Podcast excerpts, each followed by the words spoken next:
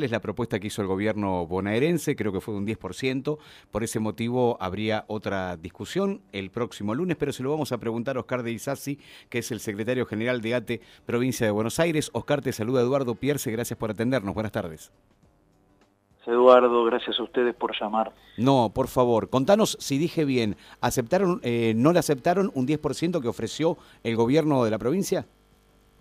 Sí, en realidad es un 10% promedio, pero para las categorías más bajas, para los salarios más bajos, es menos todavía, es 9 y pico, 8 y pico según sea el caso.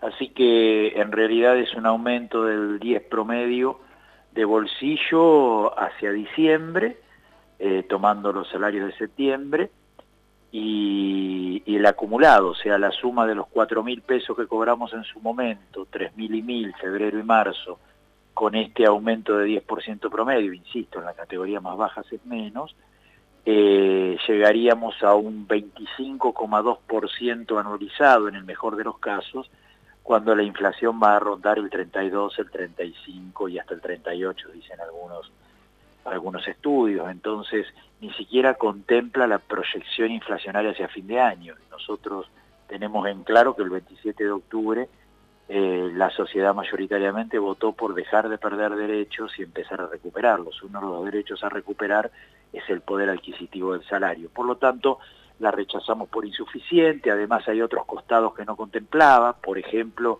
venimos sosteniendo que es importante un aumento especial por encima del aumento general para los salarios más bajos, auxiliares de la educación, trabajadores de la salud, de niñez, de desarrollo social, de patronato, por mencionar algunos, son muchos más, pero sería extenso.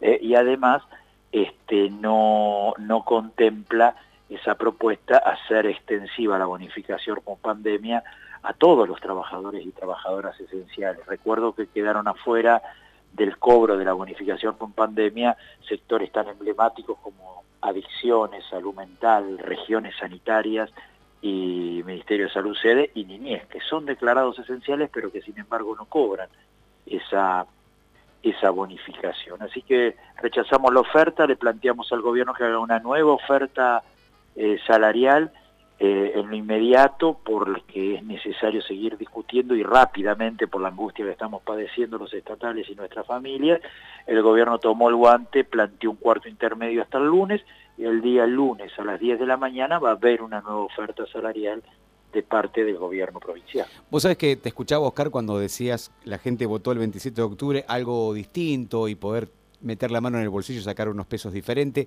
Y esto viene pasando con todos los gobiernos. ¿Qué es lo que sucede? ¿Por qué cuesta tanto eh, la paritaria de un estatal y difiere tanto a la de un camionero, a la de un metalúrgico? ¿Por qué el Estado, por qué el laburante del Estado, siempre con condiciones infrahumanas, no tienen ni para la virome, tienen que llevar los guantes de su casa? ¿Por qué pasan los gobiernos y esta situación se, repite año a año? Porque a veces más, a veces menos, pero siempre, eh, insisto, la paritaria estatal cuesta muchísimo. Sí, no siempre ha sido así, eh, pero este gobierno todavía tiene la oportunidad de reparar eso.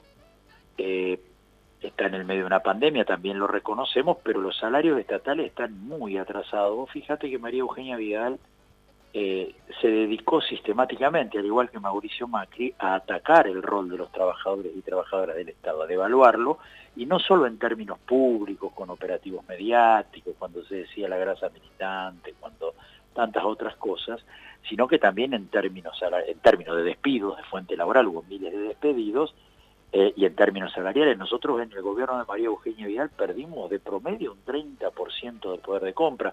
Ingresamos a esta nueva etapa con ese, ese subsuelo, digamos, ¿no?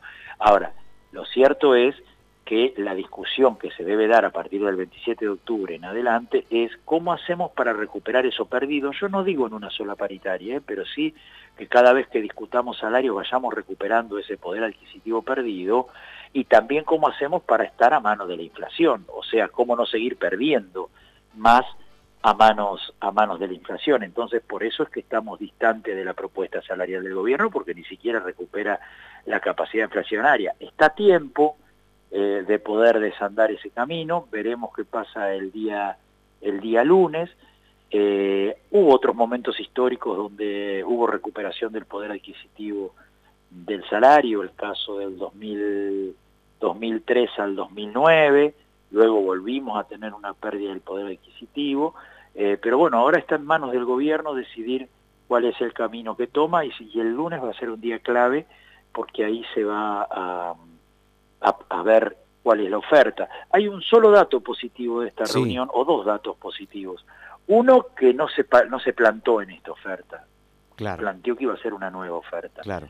Y abre una incógnita, esto no quiere decir que por sí solo este, sea satisfactoria. Y la segunda es que anunció algo que nosotros veníamos planteando. Si bien nosotros planteábamos el aumento del 100% de las asignaciones familiares, que es la diferencia que tenemos con el Estado Nacional, y planteábamos la eliminación de los topes para las asignaciones, eh, el gobierno anunció un aumento tanto en los techos como en, en los montos del 30%. Esto es una una sesión relativa importante en términos de asignaciones familiares, pero que de ninguna manera puede disimular la oferta salarial. Simplemente lo pongo en la mesa para ser justo en este sentido y decir que avanzamos en esta cuestión.